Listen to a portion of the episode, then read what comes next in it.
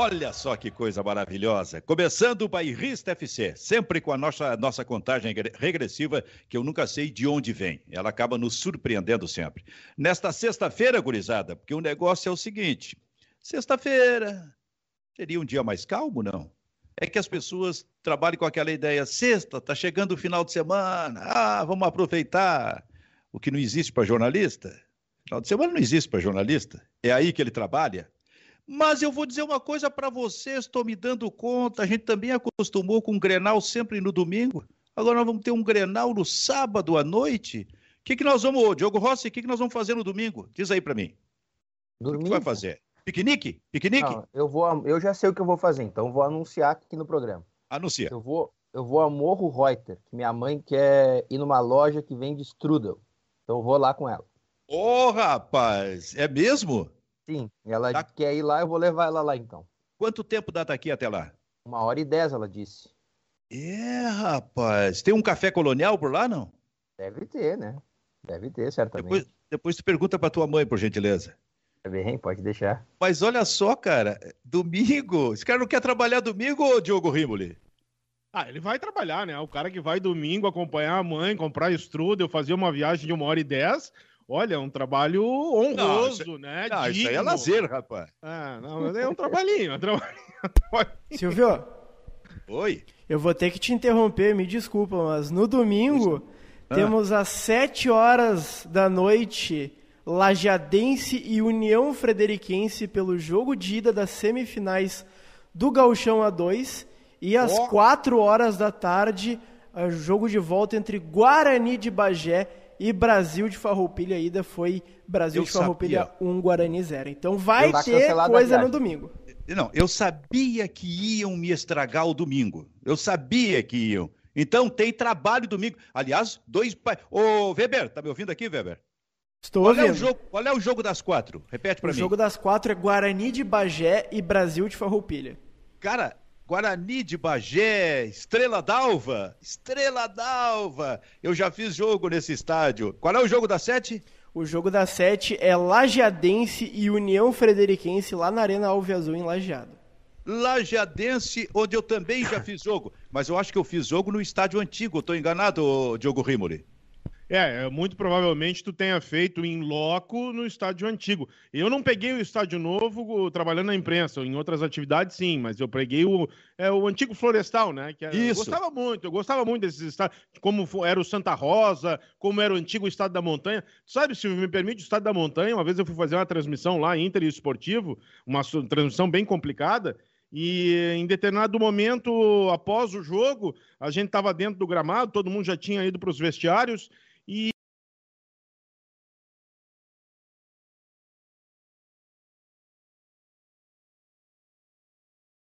alguns comentários aqui para Vera Internet. Uh, vamos lá, né? Lembrando pessoal se inscrever no nosso canal do YouTube, ativar o sininho das notificações, deixar o like. Em breve um canal novo, né? Bairrista Futebol Clube, todas as transmissões do esporte. O Vitor Kozer dizendo aqui, ó, bom dia, Rimoli fazendo teatro de bonecos. O Jonathan Vaz Ferreira também aqui com o seu comentário. Um abraço para ele, um abraço para todo mundo. Dizendo aqui, e ó. É, eram coisas que aconteciam aí eh, nos campos do interior do, do Rio Grande do Sul e talvez em outros campos do interior do Brasil. Olha só que história, você tem muita história no interior. Aliás, Weber, de novo, hein? Tô te explorando aqui. Como é que é a transmissão? Como é que será a transmissão desses jogos aí? Porque vai ter transmissão, né? Isso mesmo, Silvia. A transmissão de todos os jogos. Oi, é pelo aqui. canal da Federação na parceria com o Bairrista? I, isso mesmo, Silvio. É pela FGF TV, uh, ah, o canal, né, fechado, pay-per-view fgftv.com.br é um valor simbólico em que parte da assinatura, parte do valor da assinatura vai para o time do coração. Muito bem, com a parceria do, do, do Bairrista, então. Tem esses dois jogos, cancela a tua viagem para Morro Reuter no domingo e o Diogo Rossi e Diogo Rimoli fica em casa, não vai pegar frio fora de, de casa nesse domingo, tá bom então? Combinado, eu aceitei. Né? Só para fechar esse capítulo, no estádio aí do Lajadense, esse negócio da, do, do da, da, da, goleira menor, uma para outra, foi no, do Lajadense, no Florestal? Não, não, não, no da ah, tá. Montanha, tá. no antigo estádio do Esportivo. Estádio do, no estádio Florestal do Lajadense, um dia, um domingo, foi fazer um jogo do Grêmio, Campeonato Gaúcho contra o Lajadense. Sabe onde é que teve o assunto? Não foi dentro de campo, foi fora de campo. Estourou uma briga fora do estádio a torcida do Grêmio que foi para Lajeadense se encontrou com torcedores de Lajeado fora do estado, sabe? Do estádio, sabe aquela, aquelas brigas que vão passando de rua para rua? Mas foi um negócio impressionante aquilo, cara, num jogo do Campeonato Gaúcho do Grêmio contra o Lajadense. E a outra história é a seguinte: no início dos anos 70, o Grêmio tinha um goleiro chamado Jair. Jair era o goleiro do Grêmio, lá por 72, 73, 74.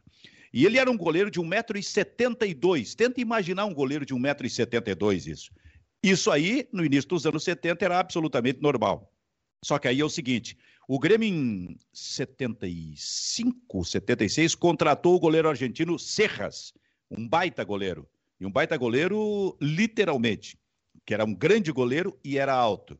E ele fez, seu Diogo Rossi, o mesmo que fez o Diogo Rimoli lá no Estado da Montanha quando ele, quando ele começou os seus primeiros treinamentos, ele esticou o braço e alcançava a trave das duas goleiras.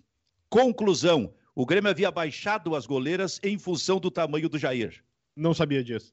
É, em função do tamanho do Jair. E aí teve que repor isso aí. Olha só que tanta história tem o futebol. O que vocês acham disso, cara? Ah, isso é fantástico, né, cara? Isso é fantástico mesmo. Essa nunca, essa aí nos dias de hoje, olha, não faço ideia de como seria. E o Jair era um grande goleiro, diga-se de passagem. Muito bem, nesse embalo aí a gente está começando o Bairrista FC. Coisa boa, Bairrista Futebol Clube, com Vero Internet, internet, Vero Internet na nossa interatividade. Com a Rádio Felicidade 90.3 FM, com a Rádio Sorriso 104.3 FM, a parceria da audiência que vem pelo FM mais de 200 municípios alcançados no Rio Grande do Sul. Este é, então, o Bairrista, Bairrista FC nesta sexta-feira. Seu Diogo Rossi, uma primeira informação, um primeiro destaque. Vamos lá, então, Benfica, porque o presidente Romildo Bolzan Júnior já decretou quem é o favorito para o Clássico Grenal. É o Inter, segundo ele, que tem melhor campanha no campeonato, aspira coisas maiores na competição. E ainda deixou bem claro para o torcedor: para 2022 o Grêmio vai manter aquilo que tem o consagrado nas últimas temporadas como gestão, ou seja, manterá o superávit e manterá uma saúde financeira estável, ou seja, em 2022 o Grêmio vai gastar menos, independente de estar na Série B ou na Série A. Mas ele não chegou a falar dessa forma, né? Eu não ouvi a entrevista. Não, ele, disse, ele disse que sem as cotas de Libertadores e Sul-Americana, será inevitável ah. o Grêmio gastar menos. Tá, é isso, é isso que eu te pergunto. Então, de alguma forma, ele admite a possibilidade da Série B. Sim, sim, admite, mas disse que mesmo na Série A, porque o Grêmio não terá competições continentais, vai ter que gastar menos. Não vai ter jeito. Bom, agora é, é, essa de que o favorito é o Internacional para o presidente do Grêmio é normal. Essa é a famosa frase que a gente ouve há 40 anos no futebol em semana de Grenal. Quem é o favorito? Quem é o favorito? Aquela, frase, aquela pergunta absolutamente dispensável. Mas ele entende que é o Internacional. Se a gente olhar a tabela do campeonato, o desempenho das equipes, o Internacional é o favorito, né? Agora, em Grenal, isso não vale nada. Vale nada, né? Porque chega na hora, o time que está pior encontra solução, encontra um grau de superação tal, que acaba, inclusive, vencendo o jogo. Quantas vezes a gente já viu isso aí, ô Diogo Rimoli? Ué, diversas vezes. Sabe que eu, eu, eu, acho, assim como tantas outras uh, coisas hoje em dia que acontecem, futebol brasileiro e especialmente no gaúcho, essa, esse temor todo de fazer alguma declaração que para mim parece simples. Qual é o problema de um dirigente ou um jogador afirmar que o seu time é favorito. Todo mundo sabe que o Internacional é favorito, não por estar jogando um grande futebol, mas por estar numa situação melhor. A situação do Grêmio é dramática, desesperadora tem que se jogar, tem que ganhar, tem que fazer ponto. É normal que nessa situação em que o Grêmio vive, em, comparado com aquela que o Inter vive, o Inter seja favorito. Isso não significa que vá ganhar, isso não significa que vá atropelar o adversário, mas que sem dúvida nenhuma é favorito. E eu digo mais: o Inter, além de ser favorito, o Inter tem a obrigação de vencer o Grêmio. Por tudo isso que eu falei e também por tudo aquilo que o Inter fez nos últimos dias em relação a poupar jogadores, a deixar bem claro, ainda que não de maneira direta, que o Grenal era um jogo diferente e mais importante. O Inter é favorito e tem a obrigação de vencer o Grêmio. Internacional puxou para ele mesmo a responsabilidade, Diogo Rossi. E mais, Benfica. Então já posso emendar outra informação? Então, Pode, claro. O Inter trabalha esse jogo como o jogo da década. Foi uma das expressões que eu ouvi. Um dos jogos mais importantes desses últimos anos do Internacional por dois fatores. Um, pelo impacto que ele terá no adversário, dependendo do resultado, ou seja, se o Inter vencer, praticamente vai rebaixar o Grêmio, e pelo que ele pode gerar de consequência para 2022, que seria uma tranquilidade para trabalhar com o presidente Alessandro Barcelos tendo o seu clube na Série A, mesmo com problemas financeiros, e o seu maior rival na Série B. Mas alguém do Inter falou isso? Publicamente não, não, eu digo publicamente. Não, publicamente não. Publicamente ah, o, Inter, o Inter desmistifica qualquer situação que envolva esse jogo. Para o Inter, é, publicamente, é um jogo igual a qualquer outro. Sim. Agora, é, nos é, bastidores, a informação que tu tens é essa. É, me permita, eu não estou rindo da informação do jogo, jamais faria isso. Eu estou rindo, porque é o seguinte: bastidores para o repórter é praticamente a mesma coisa do, daquilo que vai no ar. Porque, por mais que ele não tenha a declaração uh, no ar, ele sabe que alguém ligado à diretoria do Inter proferiu essa frase, portanto, sabe que se pensa assim. E eu acho, olha, extremamente delicado, para não dizer outra coisa, alguém classificar o jogo como jogo da década para o Internacional. Rossi, repito, nada em relação à informação que tu não, traz, mas, mas, mas em relação é que... ao conteúdo. Não, mas, mas, a notícia, a notícia principal tá, é sempre a notícia do bastidor, cara. É a notícia que não é assumida publicamente por uma fonte ou por, uma, ou por, um, por um integrante de uma diretoria, por exemplo. Aí é que está a notícia. Acho vergonhoso, a não ser que, eh, aliás, teria que ficar bem claro que a que, a que década está se referindo? A década que começa agora, que começou no ano de 2021, só pode. Porque eu não posso entender que a década que, que uh, esse dirigente do Internacional, essa pessoa do Inter, está se referindo a, a 10 anos anteriores. Deve ser agora porque a década está começando agora, a década de 21 está é, começando, né? Começando no ano de 2021. Eu não posso acreditar é, que a proporção seja essa. Eu acho isso pequeno demais. Acho que o Inter tem a obrigação de vencer, acho que o Inter é favorito, tem que vencer realmente, em função de tudo aquilo que já foi dito, que a gente sabe. Agora, classificar como jogo da década é pequeno demais. É pequeno demais. É não reconhecer a sua própria história, talvez. E a tua, a tua opinião sobre isso, Diogo Rossi? Não, eu, eu volto a afirmar aquilo que eu já disse aqui no programa outras vezes. Eu tenho para mim que o Inter já era o favorito natural, já tinha uma condição natural né, para esse jogo e angariou para si uma responsabilidade desnecessária quando começou a preservar jogadores e tudo mais. Eu gosto da honestidade. O Inter, se tivesse dito publicamente que esse jogo era o mais importante dos últimos cinco, para mim estava tudo ótimo. Eu não teria trazido nenhum tipo de eh, opinião contrária ao que foi tomado. Então, como o Inter não o fez, a única coisa que para mim causa estranheza é de fato isso. É... Por que, né? Trazer para si uma responsabilidade maior do que já que existe. Já existe uma responsabilidade para o Inter de vencer esse clássico, uma responsabilidade natural, porque ele é mais time, porque ele está melhor na tabela, porque ele aspira a coisas maiores mesmo, como o presidente Romildo disse, né? Só para usar um exemplo de um dirigente do Grêmio que falou sobre o caso. Só que aí, a partir do momento em que preserva jogadores, em que nos bastidores se fala essa situação de que o jogo é muito importante para a temporada e um dos maiores jogos dos últimos anos, eu tenho para mim que é trazer para si uma responsabilidade muito grande e muitos riscos, né? Muito, é muito. O Inter está correndo um risco muito grande. Ontem, para o bem do Inter, o Cuiabá não venceu, né? Pensa se o Cuiabá vence se igualaria em pontos com o Inter na tabela de classificação. E na próxima rodada do Campeonato Brasileiro, o Inter pode ser ultrapassado por adversário se perder. Né? O Grenal, por exemplo. Então é, é muito risco, é uma responsabilidade muito grande. Eu não gosto. Acho que o Inter não precisava ter feito isso, tu... mas fez e agora é o que tem, né? Sabe que esse empate do Cuiabá ele jogou em casa, né? Sim, sim, Cuiabá, Cuiabá. e Chapecoense. Isso. Esse empate do Cuiabá com a Chapecoense deixa um recado no Campeonato Brasileiro, viu? Aquele negócio de achar que é, tu estabelece para ti uma tabela lá, ó, faltam estes jogos aqui, estes aqui são vencíveis.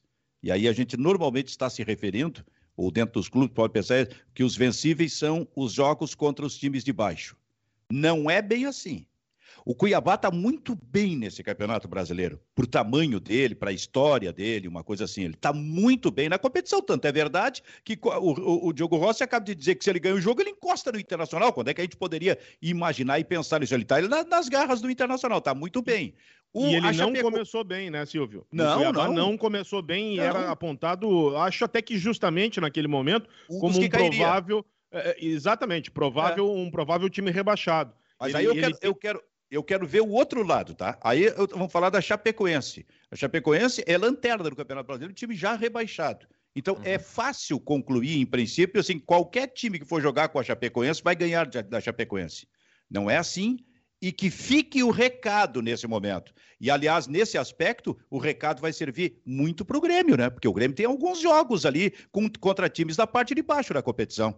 Eu falava fora do ar com o Diogo Rimoli sobre isso, Silvio para mim, os dois últimos jogos da Chapecoense, eles são muito ruins para o Grêmio, muito ruins. Porque o trabalho que o Felipe Endres está tentando implementar para a próxima temporada já, né, por mais que alguns desses jogadores possam não permanecer para o próximo ano, ele é muito ruim para o Grêmio, porque a Chapecoense fez um jogo duríssimo contra o Corinthians, duríssimo. Eu assisti todo o jogo. E ontem eu assisti Cuiabá e Chapecoense também, e o jogo foi duro para o Cuiabá, duríssimo. Não foi 0 a 0 contra... à toa contra o próprio Atlético Mineiro, que é o líder da competição e virtual campeão, também foi um jogo complicado para o Atlético, né? É isso, exatamente. Ainda era uma outra perspectiva de treinador, era o Pintado naquele jogo contra o Atlético Mineiro ainda. Agora entrou o Felipe Endres, né? E ele tá fazendo o trabalho para o próximo ano já. Ele já tá pensando no próximo ano, porque ele sabe que ele vai cair. Né? Porque ele já caiu, no caso, para a Série B. Então, aquela fava contada de que, por exemplo, lá o Grêmio já tem três pontos naquele jogo contra a Chapecoense. Olha, eu, eu torço que sim, eu torço que o Grêmio já tenha estes três pontos.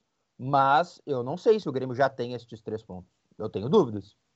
É, e nesse caso específico, se a Chapecoense eh, já está trabalhando o ano que vem com esse técnico e o técnico vai permanecer, esses últimos jogos, sem responsabilidade nenhuma, é o jogo exatamente para estruturar o time, montar, organizar, esse tipo de coisa, sem o peso por trás, cara. E aí qualquer time fica, se transforma num adversário complicado.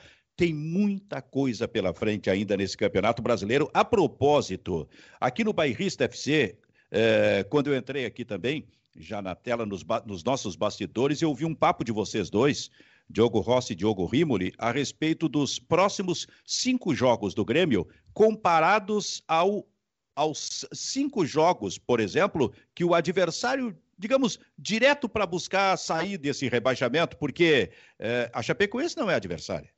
Porque quem é que está mais embaixo ali? É, é, é o, o, uh, tem o, o esporte, Tá. O, o, esporte é... não.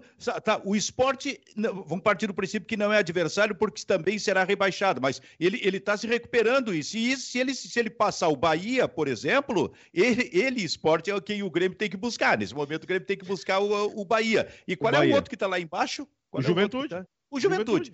Então, esses de baixo do, da, da, da, dos, dos, quatro eh, piores classificados, esses, esses não são os adversários do Grêmio. O adversário hoje, objetivamente, é o Bahia. E aí tu fosse fazer esse, esse, esse, preparar esse material que pode ilustrar bem o que vai ser o futuro imediato do Grêmio na competição é que o seguinte, Silvio, uh, eu tô deixando esses adversários aí, claro, a Chapecoense está atrás e já está rebaixada, uh, mas eu tô deixando de lado uh, o esporte e o juventude. Estou olhando só para o Bahia, que é o, o, primeiro adversário fora da zona do rebaixamento. E olhei para os cinco, e, e, isso a gente fez eh, tentando mostrar a dificuldade para o torcedor do Grêmio, para aqueles que nos acompanham. Eh, eu olhei para os próximos cinco jogos do Grêmio, ou seja, 15 pontos, e atribuí nesses 15 pontos oito pontos para o Grêmio. Né? Levando em consideração que o Grêmio faça realmente uma campanha de recuperação e consiga, nesses 15 pontos, nesses cinco jogos, fazer oito pontos. Aí atribuir um ponto no Grenal, três pontos contra o Fluminense, um ponto contra o América Mineiro, zero ponto contra o Bragantino e três pontos contra a Chapecoense. São oito pontos. É bastante, é mais de 50%. Mas eu tenho que atribuir isso ao Grêmio para tentar vislumbrar alguma coisa. E, e, se o Grêmio fizer oito pontos nesses cinco jogos, nesses 15 pontos disputados, o Grêmio vai passar o Bahia em um ponto. Desde que nesses cinco jogos o Bahia não faça nenhum ponto, faça zero ponto, portanto, tenha 0% por, de portanto, aproveitamento. perca as, as próximas cinco partidas. Exato. O Grêmio fazendo oito pontos nas próximas cinco e o Bahia não fazendo nenhum nas próximas cinco, o Grêmio passa o Bahia por um ponto. Ou seja, é muito difícil que o Grêmio consiga é, fazer isso, porque acho, acho que é difícil conseguir esses oito pontos nessas cinco partidas por parte do Grêmio, e acho muito mais improvável o Bahia não fazer nenhum nos seus próximos cinco jogos. Então é uma dificuldade tremenda. Se a gente olha para a tabela hoje e diz, olha, o Grêmio está a 27 rodadas dentro da zona do rebaixamento, a gente já pode projetar no mínimo mais umas 4, 5 para o Grêmio aí dentro. E isso torna a situação ainda mais dramática. Eu, eu, eu, eu, assim, ó, eu não, não vou mudar de opinião. Eu acho muito improvável que o Grêmio permaneça na primeira divisão. Acho muito improvável. Acho que o Grêmio apresentou um grande futebol contra o Atlético Mineiro. Foi a melhor partida que eu vi do Grêmio no ano. E olha, se eu voltar uh, no ano anterior, na temporada passada, talvez seja a melhor partida que eu tenha visto do Grêmio ainda no, nos, últimos, nos últimos meses, com certeza incluindo a temporada passada, que acabou ainda em 2021. Mas mesmo assim, isso me parece que não vai ser suficiente para salvar o Grêmio, tamanha a dificuldade que o Grêmio tem pela frente. Tu tens razão. Eu, tu sabe que eu tô uh, sempre que eu gravo algum vídeo eu falo sobre isso na situação do Grêmio, Diogo Rossi, nesse momento, porque o Grêmio neste momento ele precisa no mínimo de três rodadas para sair da zona do rebaixamento. Mas não é assim, ó. Ele ganha as três e o Bahia uh, uh, não faça, quer dizer, tem que ser assim. Ele ganhar as três próximas partidas e o Bahia não ganhar nada das suas três próximas partidas. Porque se o Bahia empatar um, um próximo jogo, uma coisa assim, eles ficariam empatados em, em, em, pontos ali, vai se olhar os critérios, e aí o Grêmio já passa a necessitar de quatro rodadas. Se o, Bahia, se o Bahia inventa de ganhar uma das suas duas próximas partidas, por exemplo, o Grêmio já pode precisar de cinco rodadas para escapar de uma zona de rebaixamento, cinco em dez. Então a situação do Grêmio, e olha, esse teu levantamento foi espetacular nesse aspecto, porque a situação que mostra, uh, Rossi, que a situação do Grêmio realmente é muito complicada. É, o empate para o Grêmio ele já é desastroso, né? Desastroso no Grenal e prevendo essas próximas cinco rodadas, é, assim, eu volto a repetir, para mim só um milagre, assim, e isso que o Diogo pondera é o milagre já. Para mim isso já é milagre. Tu já, tu já conseguiu imaginar um adversário que passe cinco rodadas sem vencer um jogo? Acho que nem o Grêmio ficou cinco rodadas sem vencer um jogo agora recentemente, porque venceu o Juventude. Né? Então não ficou cinco rodadas sem vencer. Ou, ou seja, é, é quase inconcebível que isso possa acontecer. E é mais Pode. que isso, né, Rossi? Não é não vencer, é não fazer ponto. É nem empatar. O Bahia não teria nem que não poderia nem empatar, ele teria que fazer zero pontos. Se ele empatar cinco e o Grêmio fizer oito pontos, o Grêmio já fica atrás também já fica dentro da zona do rebaixamento. Ou seja, não é nem, ah, eu, eu tô a seis jogos sem vencer, eu perdi dois e empatei quatro. Não, o Bahia não poderia fazer ponto nenhum em cinco rodadas e o Grêmio teria que fazer oito nas próximas cinco. É, as rodadas seguintes uh, do Bahia, as próximas cinco, eu nem sei quais são, porque são. Não, não acredito que sejam rodadas né, das mais impossíveis. Tem o Grenal agora na trigésima rodada o Bahia vai enfrentar na próxima rodada o Flamengo fora, que é palpável que perca. Depois vai enfrentar o Atlético Mineiro em casa, que é aceitável que perca também, até pela briga do título. O Bahia visita o esporte, aí já não é uma tendência real de derrota. Depois vai visitar o Cuiabá, vai receber o Cuiabá, que né, é imponderável também. E a última rodada do Bahia é visitando o Atlético Goianiense, que o Grêmio não venceu. As próximas cinco. É. É difícil. Olha. Eu não sei. É. Só, a gente está tentando, sabe o quê? Encontrar uma luz no fim do túnel para o Grêmio. É isso. E não acha. A gente não acha. Né? A luz do fim do túnel para o Grêmio imediato é essa que apontou o levantamento do Diogo Rimoli. O Grêmio tem que ganhar pelo menos 8 dos 15 pontos a disputar, e isso não foi tendência do Grêmio nunca no Campeonato Brasileiro. A média do Grêmio é 30%, uma coisa assim. O Grêmio agora teria que superar os 50%, e tem, para fugir do rebaixamento. E o Bahia perder todos estes cinco jogos. E olha, vou dizer uma coisa para vocês: estes cinco jogos do Bahia eles são complicados. Não é tão simples assim realmente para o Bahia, cara. É, é, mas ainda assim, algum ponto ele vai fazer aí no meio. Ele vai fazer algum. Ele não vai, ele não vai perder cinco pontos, cinco partidas seguidas, sabe? E a tendência também aponta, infelizmente, que o Grêmio não ganhe oito de 15 pontos a situação do Grêmio é muito complicada no Campeonato Brasileiro. Alguém Olha só. Pode tá, alguém pode. Me permita, só para finalizar isso aqui, Silvio. Alguém pode estar tá falando, ah, mas tem um confronto direto entre Bahia e Grêmio é, em Salvador. É verdade, mas é na 36 rodada.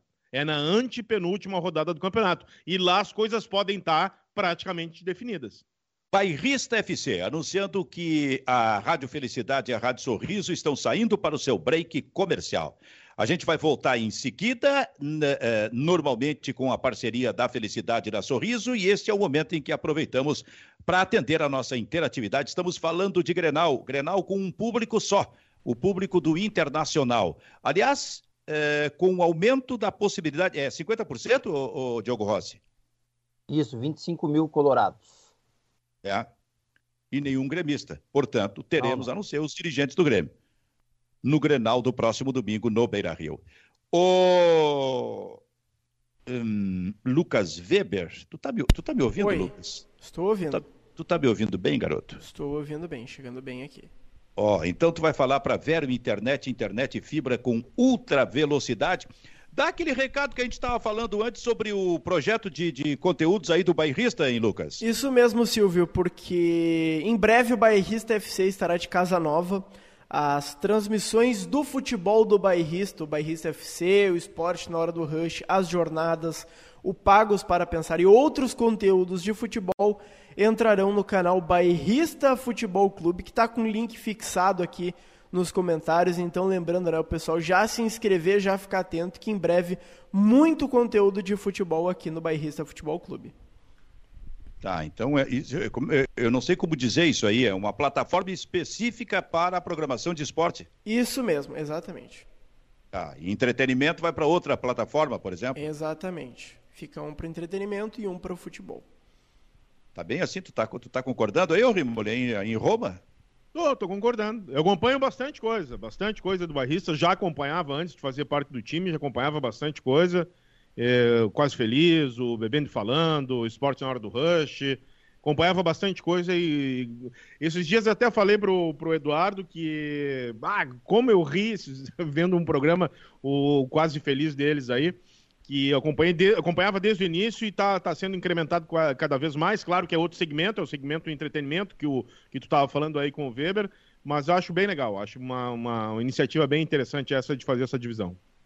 Muito bem. Então, seu Weber, dá recado da nossa interatividade, por gentileza. Vamos lá, vamos lá. O Diego Moreira tá de sacanagem aqui, Ele disse aqui, ó. Com esse fundo preto e de camiseta preta, o Rimo ele parece que está em um teatro de bonecos. Daqui a pouco puxa um fantoche na transmissão. Mas alguns comentários aqui falando sobre o programa. O Felipe Gomes dizendo aqui, ó, o Grêmio tem que melhorar o desempenho em campo. A projeção de pontos não interessa mais. O Fernando Horba, que se fosse o Vasco na situação do Grêmio, nem estaríamos discutindo. Já iríamos olhar as duas vagas. O Caju Colorado, que o Grêmio trouxe Filipão discursando para chegar na Libertadores por vaga direta. E o Giovanni Maldonado, o Grêmio já está rebaixado como sendo o clube super organizado, mas que na hora de tá na hora de arrumar o time para o ano que vem. Cara, é um negócio impressionante isso, né, cara? Imaginar que o Grêmio possa ser rebaixado. Pô, a gente viu o Grêmio recentemente, não faz tanto tempo assim, né? Com o, fute... o Renato dizia o melhor futebol do Brasil, e até foi em determinado momento. Sabe aquele futebol envolvente, aquela mudança de cultura que o Grêmio teve a partir do Roger e depois com o Renato? Isso não faz tanto tempo, cara. Passado. É dois anos, três anos. Daqui a pouco a gente está experimentando essa ideia de que o Grêmio será rebaixado para a segunda divisão. Olha que coisa impressionante, cara. É, eu acho que é aquela velha ideia, né? Não é difícil atingir o topo, é mais difícil se manter lá em cima, né? E eu acho que essa frase se aplica bem a essa realidade do Grêmio. Ia falar, Diogo? Ah, eu, eu começo a acreditar, Silvio, que todas as declarações recentes que a gente tem ouvido, elas são reais. De que o Renato tomou conta de tudo e avisou e ninguém ouviu e o Grêmio caiu nessa mesmice. Eu começo a acreditar nisso. Eu não queria acreditar nisso, mas eu já estou acreditando de que de fato o Renato, mesmo com todos os seus defeitos e que são vários, né? E ele cometeu vários erros no Grêmio, ele deixou bem claro que quando ele saísse não existiriam outras pessoas com capacidade para manter o futebol e o Grêmio desmoronou, né?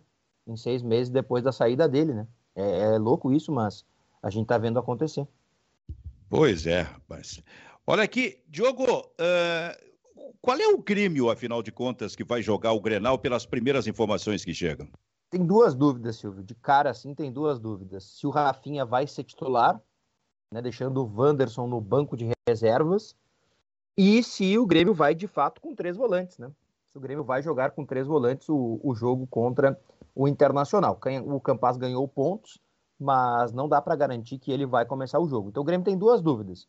É, e que, duas que podem virar três, né? Dependendo do fato se o Mancini vai querer mesmo manter o Rafinha no time é, e aí poderia jogar ele para a esquerda, mas aí eu acho menos provável. É, Chapecó, né, que ganhou a titularidade na última rodada, e isso vai abrir um debate, tá, Silvio?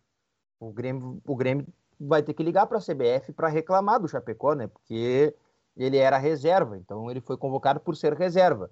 Dá para mandar o Breno para a seleção agora, né? Daqui a pouco liga para o Tite e diz: Ó, oh, leva o Breno. Brincadeiras à parte, né? Mas é uma, é uma loucura.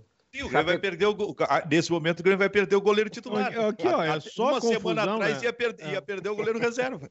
É só confusão. Eu nunca vi, cara. Parece que o Grêmio, nesse momento, tem um imã que é, é capaz de atrair cada vez mais problema e confusão. É, é difícil de imaginar o que está acontecendo. Então, é assim, é Chapecó, Deixa eu, só dizer, ou... deixa eu só dizer, eh, Rossi, que a Rádio Felicidade e a Rádio Sorriso estão de volta conosco. Vai. É Chapecó, Rafinha ou Wanderson, Jeromel, Kahneman e Cortez, Thiago Santos, Lucas Silva, Vija Sante ou Campas, Douglas Costa, Ferreirinha e Borja. É o Grêmio. E é o último jogo antes das três rodadas em que o Grêmio ficará sem Chapecó, Vila Sante e o Borja. É, me permitam, Silvio, falar sobre isso que o Rossi acabou é, trazendo de informação nessa parte final aí, que é o último jogo antes do Grêmio ficar sem esses jogadores convocados. Né? Quando houve aquela mudança uh, de determinação ou de acordo que a CBF tinha uh, com os clubes do Campeonato Brasileiro, de que uh, pararia, a, a, na verdade, pararia não, ela modificaria ou ela transferiria a data é, dos jogos da, das equipes que tinham jogadores convocados para a seleção brasileira.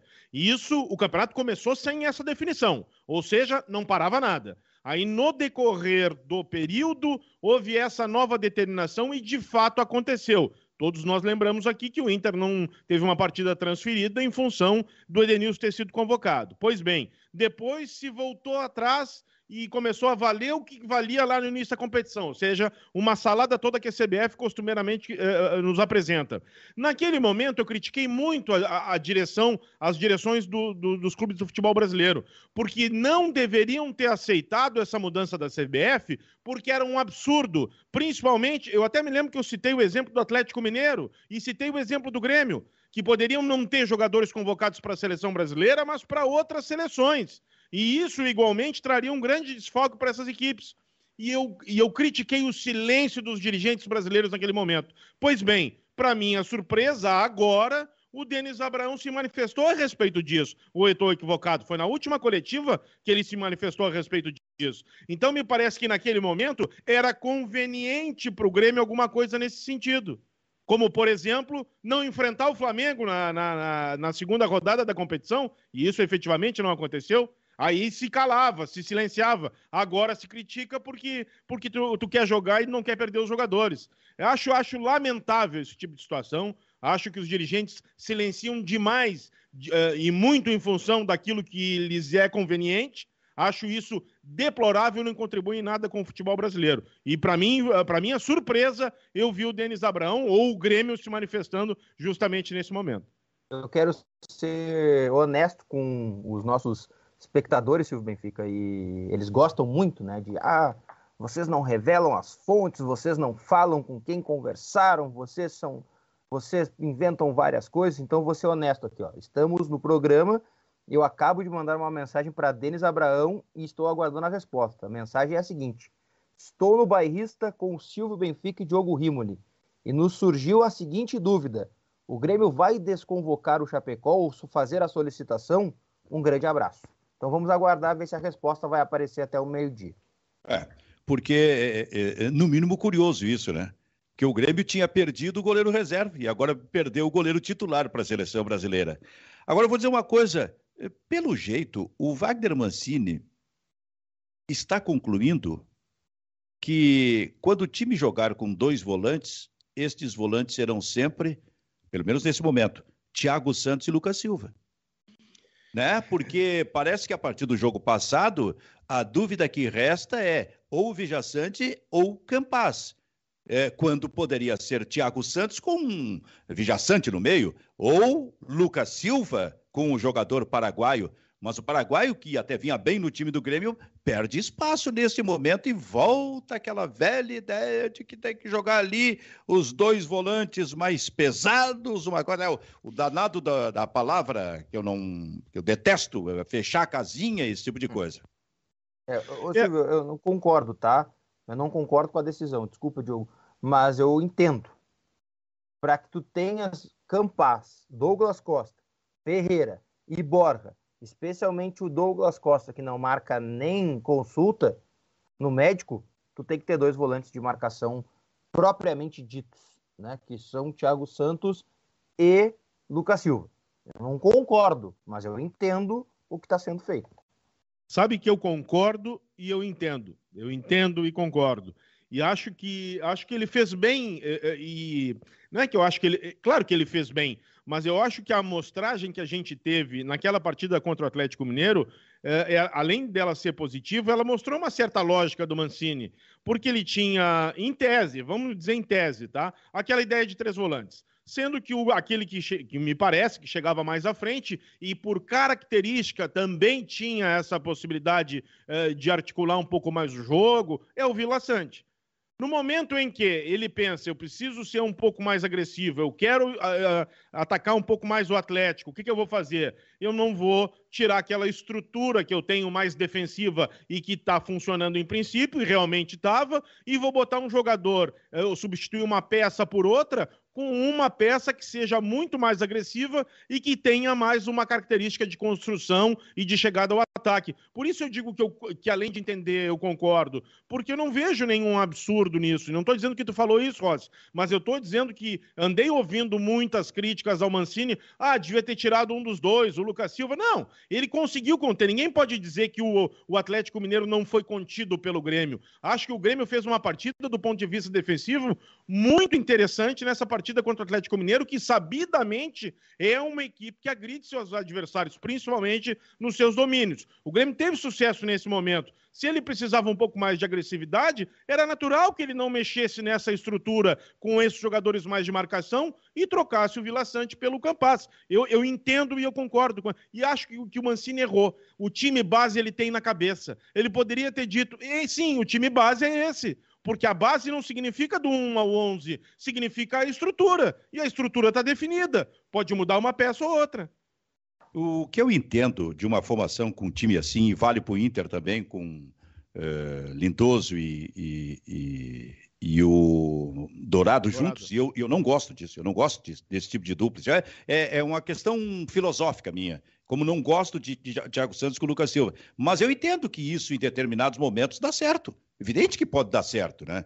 É, isso começou a dar certo para o Internacional lá contra o Flamengo, por exemplo, com essa dupla. E depois o Inter passou vários jogos com problemas com essa dupla e tinha que tirar um dos dois. Normalmente saiu o Lindoso no segundo tempo para poder reverter uma situação que era de desvantagem.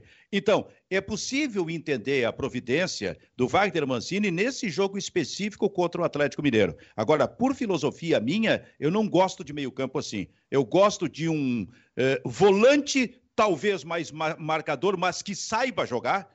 Porque só, só ficar dando paulada ali na frente, isso não garante defensivamente nada. Então, um volante que saiba jogar. E um que saiba jogar ainda mais. Um segundo, mas que também tenha a capacidade de marcar. Mas esse segundo com mais agilidade, inclusive, com mais dinamismo no meio-campo, para que o meio-campo não fique pesado e lento, como é característica do Grêmio há um monte de tempo, esse tipo de coisa. Então, eu tenho essa curiosidade para saber como isso vai funcionar no Grenal, porque realmente parece que o Wagner Mancini, por convicção, chegou à conclusão de que que se escalar o Campas, vai começar com estes dois primeiros volantes do Grenal. É, tem um Agora detalhe. Eu... Vai lá, vai lá. Não, por favor, por favor. Não, é, é, só o seguinte, me parece que, que nessa tua filosofia ou nessa tua concepção, Silvio, o ideal seria optar ou pelo Lucas Silva ou pelo Thiago e ao lado deles o Vila Sante e o Campas. Me parece isso, é isso. essa a tua ideia, tá? Isso. Mas eu também consigo entender e até concordar com o Mancini no momento que ele vai para uma coletiva e diz: esse time que nós temos não está funcionando. E eu tenho que mexer. E ele mexeu, e claro que foi um ponto específico, um jogo específico, contra um adversário específico, contra o Atlético Mineiro, onde tudo funcionou onde tudo funcionou, principalmente sob a ótica ah, defensiva. É daqueles jogos que são exceção. São exceção. da superação. Claro, não, não, concordo. Agora, te pergunto o seguinte: será que o Mancini não está pensando exatamente de uma maneira semelhante para enfrentar o Internacional? Ah, com certeza ele está. Eu só quero pegar o retrospecto do Grêmio. O Luiz Felipe fez muito isso. O que, que deu? Nem está mais no Grêmio. Nem está mais no Grêmio. Ele partiu do princípio que é, temos que fechar a casinha e começa por esses dois volantes. Jogou várias partidas assim. É, só que a grande a, a, diferença do Atlético para o Inter é, uma das grandes diferenças do Atlético para o Inter é que o Inter nunca se deu propositivo nesse campeonato, né? Então, o Grêmio vai esperar muito menos o jogo, eu acredito eu, do que. Eu acredito eu, ficou ótimo, né? Eu acredito do que no, no último jogo. O Grêmio vai ter que propor muito mais. É quase inconcebível, senão vai ser um 0 a 0 sem chance, morno e parado no meio campo. Não sai do meio campo? É, ah. Mas, ô Silvio, uh, e, viu, Rossi, uh, só para botar uma pimenta nessa história, a diferença é que o Luiz Felipe, tomando uma atitude semelhante em relação à construção do meio-campo, nunca teve uma atuação, né, um desempenho tão positivo como o Grêmio teve contra o Atlético Mineiro. Essa é a diferença. Talvez o, o talvez o Mancini. Contra o Flamengo não era ele? Era ele? Não, não, mas, mas a atuação não foi a mesma, né, Silvio? Não, a, a, não, mas, atuação... Mas, mas, foi um jogo de controle. O Grêmio controlou o jogo acima de tudo. É, é, que, é que, assim, ó, eu, eu, eu, eu não consegui ver contra o Flamengo esse Grêmio que eu vi contra, contra o Atlético Mineiro. Eu acho que o Grêmio teve mais controle, eu acho que correu menos riscos, foi muito mais agressivo, mas tudo bem. Mas é que eu acho que o Mancini talvez esteja se valendo justamente dessa amostragem que ele teve diante de um time bem positivo, que é virtualmente campeão brasileiro, e vai enfrentar, vai enfrentar o Internacional, que é totalmente diferente do Atlético Mineiro, mas não deixa de ser uma equipe que tem uma certa qualidade, está jogando nos seus domínios e tem toda a rivalidade. O fato é que é o seguinte: a gente tem um Grenal aí com todos os ingredientes para ser um grande jogo. Vai me decepcionar muito se a gente tiver um jogo uh, morno, um jogo sem qualidade. Isso sim. Eu concordo em partes com um espectador nosso que disse o seguinte aqui, ó, Silvio, Rodrigo Alves. Ele diz assim, ó, não esqueçam de ver que o Atlético não jogou nada. Eu não acho que o Atlético não tenha jogado nada, mas eu acho que sim, o Atlético jogou muito menos do que pode e foi mal escalado também pelo seu treinador, né, para o jogo contra o Grêmio. Mas aí seria chovendo molhado, né? Falar que o Cuca escala mal o, o Atlético Mineiro. Então, eu tenho para mim não que o Atlético não jogou nada, mas que sim, o Atlético foi bem abaixo daquilo que pode render contra o Grêmio. O, um ponto é importante que a gente diga. O Grêmio também fez o Atlético jogar abaixo é, isso é ele, é fundamental. E ele pode. Isso é fundamental, e, Isso tem que ser levado em consideração. A gente claro, não pode claro. achar que o jogo é feito de 11, o jogo é feito de 22, né?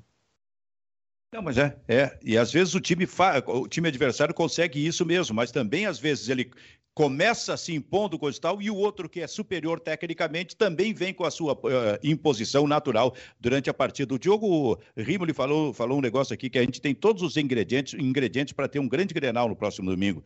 Eu vou uh, provocar pelo outro lado também, nós temos todos os ingredientes para ser um no sábado. Uh, também temos todos os ingredientes para ser um Grenal chato. Sabe? Cada um com medo. Cada um com medo. O Grêmio louco de medo de perder. O Internacional com medo de perder. Imagina o Inter perdendo é, pro, pro, pro, pro Grêmio esse Grenal. Então, então também existe ingrediente para ser um jogo chato. Pois é, mas Silvio, vem cá, o Grêmio, uh, ele vai ter. A vontade de, de, ganhar do Grêmio tem que ser muito maior do, do, do que o medo de perder nesse momento. O Grêmio tem quatro isso pontos. Pra ti, isso pra não, ti. Não, os números estão mostrando isso, Silvio. O, o, aqui, ó. É, nos últimos nove jogos, o Grêmio conquistou quatro pontos, ele tem 14% de aproveitamento. Não. Perfeito, Se ele fizer mas... mais um ponto, ele vai afundar, ele não vai, ele não vai tá. emergir. Mas é Grenal, cara. É Grenal. E se perder, se perder, o Grêmio vai se considerar rebaixado. Tu quer ver uma coisa assim? Então é uma, perder... é, é, uma dúvida cruel que passa na cabeça do Grêmio nesse momento. Eu acho que o Grêmio é franco atirador, Silvio. O Grêmio, se perder e se empatar, não vai mudar nada da situação dramática. Não, tu Ela tá não louco. vai ficar. Tu tá louco? É, gren... é Grenal, Rio Mas em termos, de, em termos de objetivo maior, que é permanecer na Série A, o Grêmio é franco atirador. Se ele sair com um ponto do Beira Rio ou ele sair com zero, não vai mudar nada na realidade do Grêmio. Absolutamente. Muda, muda o, o, o, ânimo, o bastidor, a cobrança do torcedor. Tudo isso muda, rapaz. É, tá, tá louco, é, a pressão não. interna é Grenal. É, mas aqui, ó, é, tudo bem, eu sei de tudo isso que tá colocando. Mas em termos práticos, um ponto não me serve. Um ponto, né? Se eu tô dentro do Grêmio, um ponto em termos práticos não vai mudar minha realidade. Claro. Eu vou crescer. Vou crescer? Não, não vou crescer, eu vou, vou me afundar ainda mais. Então eu tenho que procurar. Vem cá, o Grêmio não tem. Claro que não era Grenal, mas o Grêmio procurou agredir o adversário, agrediu o adversário. Para mim foi melhor que o Atlético Mineiro, perdeu o jogo, é verdade. Mas o Grêmio não teve esse receio. Por isso que eu digo, tem que ter uma Sabe, postura semelhante.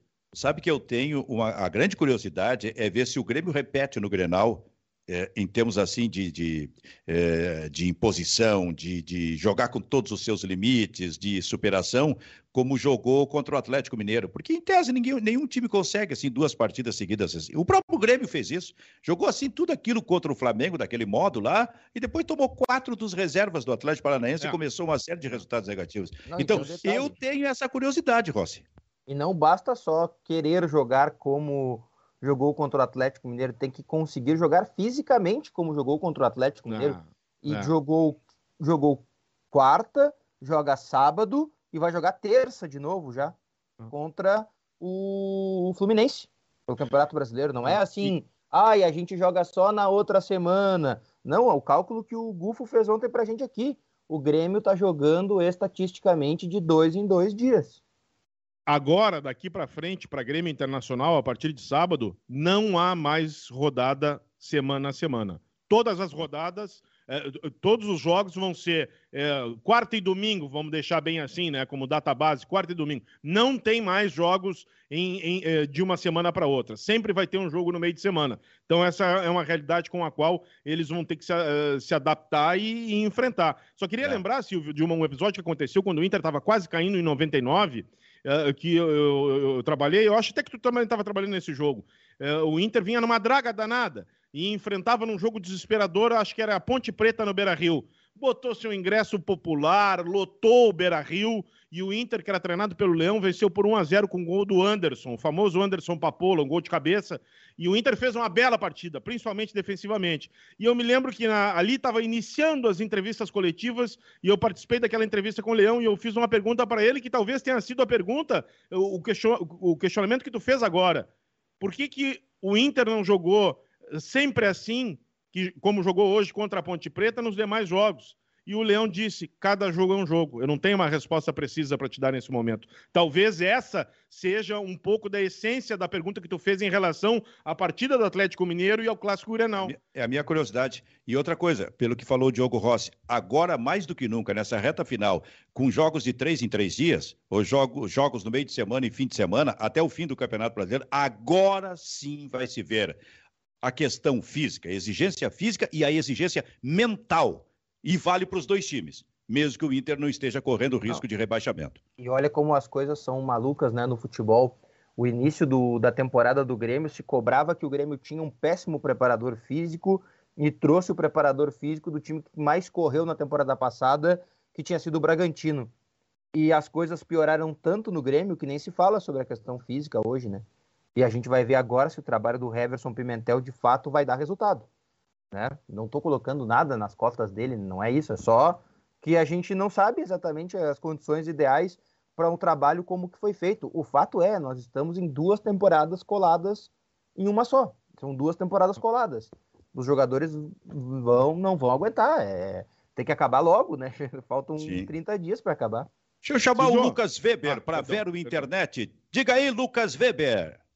Silvio, tudo bem? Então, vamos lá com mais alguns comentários. Lembrando, né, para o pessoal se inscrever no canal Bairrista Futebol Clube. O Diego Moreira dizendo aqui, ó, o Grêmio vai ter que propor o jogo, ele é que tem a obrigação de vencer. Assim, o Inter vai poder jogar como gosta, na retomada de bola em velocidade, e o Alberto vai matar eles. O Felipe Gomes, para o Grêmio, o melhor é jogar com frequência. Tempo de treino só está servindo para fofocas. O Rafael Ferreira, Benfica, o próprio Mancini disse que vai escalar conforme o adversário. O jogo contra o Atlético pode esquecer. E o Newton Rocha, alguém no Grêmio deve estar prometendo dinheiro para as vitórias que faltam. Esse foi o motivo de enfrentar o Galo. Teve um internauta Sim, que falou que o Grêmio tem, é o Grêmio é quem tem a, como é, a obrigação de vencer. Olha, não é assim, hein? O Inter também é. tem que vencer. É, eu acho que a obrigação é do é. Inter, né? Eu acho que a é. obrigação de vencer é do Inter. A do Grêmio, é. ela, claro que o Grêmio quer vencer, procura vencer, mas a obrigação maior acho que é do Inter. Não, eu queria. Nesse mar de críticas que a gente faz. Tu sabe, que... tu sabe, tu sabe que o Grêmio tem discurso pronto para o empate e o Inter não tem. É, pode ser, pode ser, pode ser. Sabe? Pode Porque ser. a todo momento o Internacional será perguntado, tá, mas o Inter não trabalhou, não, é, inclusive com poupando jogadores, pensando claramente no Grenal e tem um time superior, com números melhores do campeonato. Agora o Grêmio não, o Grêmio, o discurso do Grêmio é empastamos esse Grenal e a partir daqui, com os jogos que vão ser, nós, nós vamos fugir do rebaixamento. No, no empate, me parece que o, o discurso mais fácil é do Grêmio. É, nesse mar de críticas que a gente faz, e acho que todas elas são justas e elas são ponderadas e justas, eu queria fazer um elogio. É, é, acho impressionante o que acontece com esse zagueiro chamado Pedro Jeromel. Ele ficou mais de 70 dias sem jogar nenhuma partida. Ele, é o, se eu não estou enganado, é o segundo jogo. Esse foi o segundo jogo contra o Atlético Mineiro que eh, após a, a volta, não foi isso, Rossi? Ele, ele, ele jogou isso, isso. Uh, na derrota contra o Palmeiras 3 a 1 Isso. e jogou contra o Atlético Mineiro. Ele, um jogador, uh, principalmente da idade dele, ficar 70 dias sem atuar, não estou falando de treinamento, sem atuar e voltar no nível que ele voltou contra o Palmeiras, ainda que ele tenha apresentado um ou outro deslize, mas na partida contra o Atlético Mineiro ele já foi bem superior, é de se louvar. Não é, não é algo que a, gente, que a gente consegue ver todo dia. Ele é um excepcional jogador, um, um, um, sujeito muito profissional e de muito boa qualidade.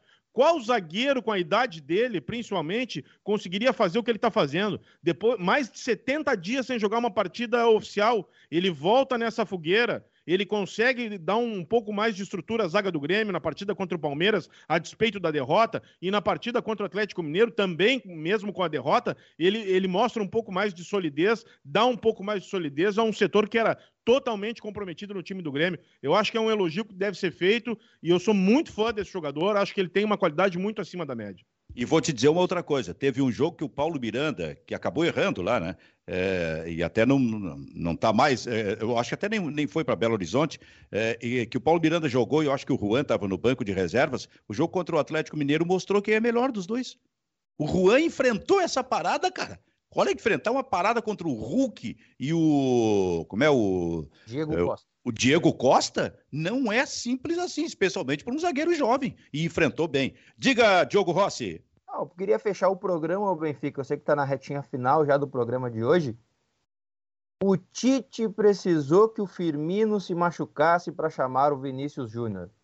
Mas tá aí, né? Enfim, Vinícius Júnior convocado para os jogos da seleção brasileira contra a Colômbia e a Argentina. Ele ia treinar para ficar ainda melhor, mas o Tite vai aproveitar o talento dele na seleção brasileira. Que, que pena o Firmino se machucar também, né? Lesão grave, pelo que o, a Sky Sports informou, tá? O Benfica, é. lesão grave na coxa.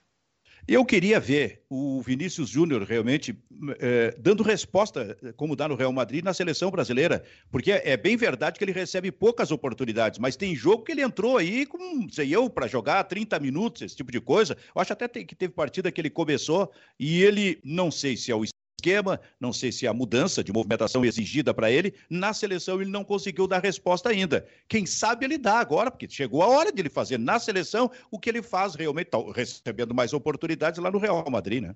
Silvio, posso fechar com uma internacional Feche. rapidinho aqui? Pois não. É, olha, a Juventus vive a maior crise dela nos últimos 10 anos, pelo menos. Hoje a Juventus ela está na nona colocação no campeonato italiano. Ela, após 11 rodadas, ela está 16 pontos atrás dos líderes Napoli e Milan. E isso fez com que o Maximiliano Alegre, que é o treinador que voltou né, a, a Juventus após a saída do Pirlo, determinasse, após a derrota do último final de semana para o Verona por 2 a 1 com dois gols do, eh, do filho do Simeone, o Giovanni Simeone, ele acabou determinando uma concentração total para a Juventus, ou seja, desde segunda-feira passada a Juventus está em regime de concentração e vai até esse domingo. Ela jogou pela Champions, ela está com 100% de aproveitamento na Champions, mas está numa crise danada. Inclusive, já se estuda uma equipe de psicólogos para trabalhar com a Nossa. equipe do Maximiliano Alegre.